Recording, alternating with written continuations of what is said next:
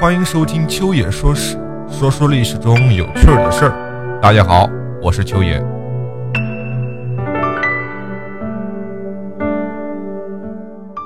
好，各位观众老爷，大家好。上期节目咱们讲到了元顺帝托欢帖木儿初登帝位那一年，他刚刚十三岁。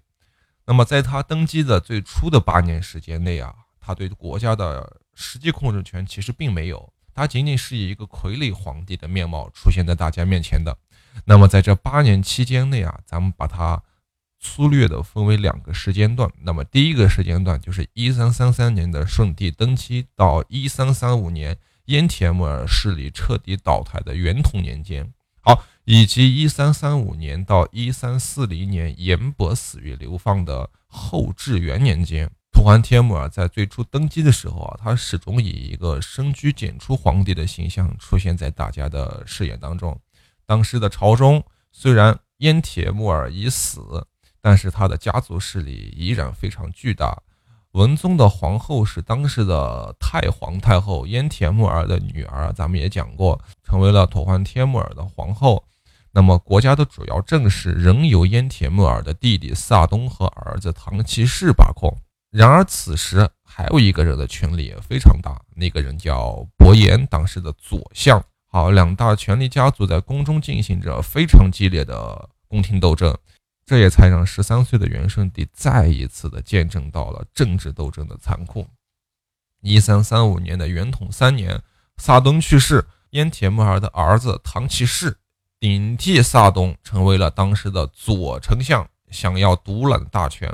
这个时候，伯颜。就成为了唐骑士啊，他的政治仕途上最大的阻力点。他曾经放出狂言：“天下本我家天下，伯颜何忍而位居我上？”于是，唐骑士勾结萨敦的弟弟塔里，欲图谋反，发动政变，杀伯颜、废顺帝，这都是他的目标，并且他还要另立文宗的义子塔拉海为帝。塔拉海是燕铁木儿的儿子，那么就是唐骑士的弟弟。那么，于是您就可以想一想，当时这个乱臣贼子的心哈。好，但是事情的发展哈和他所预料的其实并不一样。元统三年的六月三十号，唐骑士大量的派遣一些伏兵啊，在北京的东郊和自己的弟弟塔勒海率领一些勇士闯入宫中。他们不曾想，其实伯颜这边早就有做好准备了。唐骑士的一举一动一直都在伯颜的监控和掌控之内。伯颜和自己的同党玩者铁木尔、定住、克里基斯等人率兵呢，轻松就俘获了唐骑士，并将他处死。唐骑士的弟弟塔兰海匆忙地躲进宫中，想向想向姐姐，也就是当时的皇后，他那施礼求救。这个时候，外面的追兵正在赶，慌乱之中，哈，皇后把弟弟推到了自己的座位下面躲藏起来，然后拉开自己宽大的衣摆，想把他完全罩住。但是你想啊，如此低劣的一些隐饰手法，你也可以看得出来当时的情况到底到了一个多么危机的程度。但终究啊，还是被追来的伯颜等人捉拿，并且当场处死。至此，严伯彻底粉碎了唐骑士的政变，消灭了燕铁木儿余党，同时将纳塔施里皇后逐出了宫中，最后并将她杀死。那么到这一刻时间。文宗皇帝笼罩在顺帝心头上的阴影，终于可以说是散去了。那么这一天，我想可能是这一个年仅十五岁孩子最开心的一刻吧。好，至此，严伯也彻底粉碎了唐七世的势力。那么在这一年的十一月，都还帖木儿改年号为至元，想由此向元世祖忽必烈致敬，因为忽必烈的至元年号曾经长达三十一年之久。那个时候也是元朝最强盛的时期，所以元顺帝的至年元号也被历史上称为后至元年间。咱们刚才在最前面的时候提到过一次。那么后至元元年的妥欢帖木儿以唐太宗元世祖为榜样，颇有成为一代明君的雄心壮志。但是好景不长，最终还是有人阻碍了他的雄心壮志。那么这个人正是。帮助他清理了烟铁木耳势力的伯颜。好，如果没有接下来的故事，一直顺着我们刚才的讲述去讲的话，那么你可能会有一个很直观的感觉，什么呢？就是伯颜呐，在我们的认知里，他可能是一个非常厉害的能臣，最起码应该是一个纯臣，对吧？好，但是你接下来再听后面的故事，你就会觉得这个人不一般，这个人很厉害的。好，相比起来，燕铁木儿家族的势力啊，伯颜的势力可以说是有过之而无不及。怎么说呢？在唐七世死了以后啊，伯颜开始担任中书右丞相，加号大丞相。这是元朝，如果我没记错的话，是唯一一个被加封大丞相的人。除了独掌中书要职外，还兼任其他各类职务，官衔累计啊达二百四十六个字。我的天哪！这不仅是在元朝历史上绝无仅有的，放眼整个中国历史，我觉得都是罕见的，最起码没有这样长过的一个官职。那么久而久之，拓欢帖木儿对伯颜也是开始疑惧起来，疑惧、怀疑和恐惧。上一期咱们也讲过了，伯颜就是元武宗山海的旧臣，三朝元老。按照辈分来算的话，元顺帝拓欢帖木儿还得喊伯颜一声。叔公，正是由于这样的一个机理的条件下，哈，所以伯颜在朝廷之中是党羽众多，根深蒂固，故而不把少年天子元顺帝放在眼里。元史中说他秉承国君，专权自恣，变乱祖宗臣宪，虐害天下，建有奸谋，是一个野心勃勃的阴谋家。当时伯颜被封为秦王，一手遮天，权势熏天，天下人为之有伯颜而已。他呀。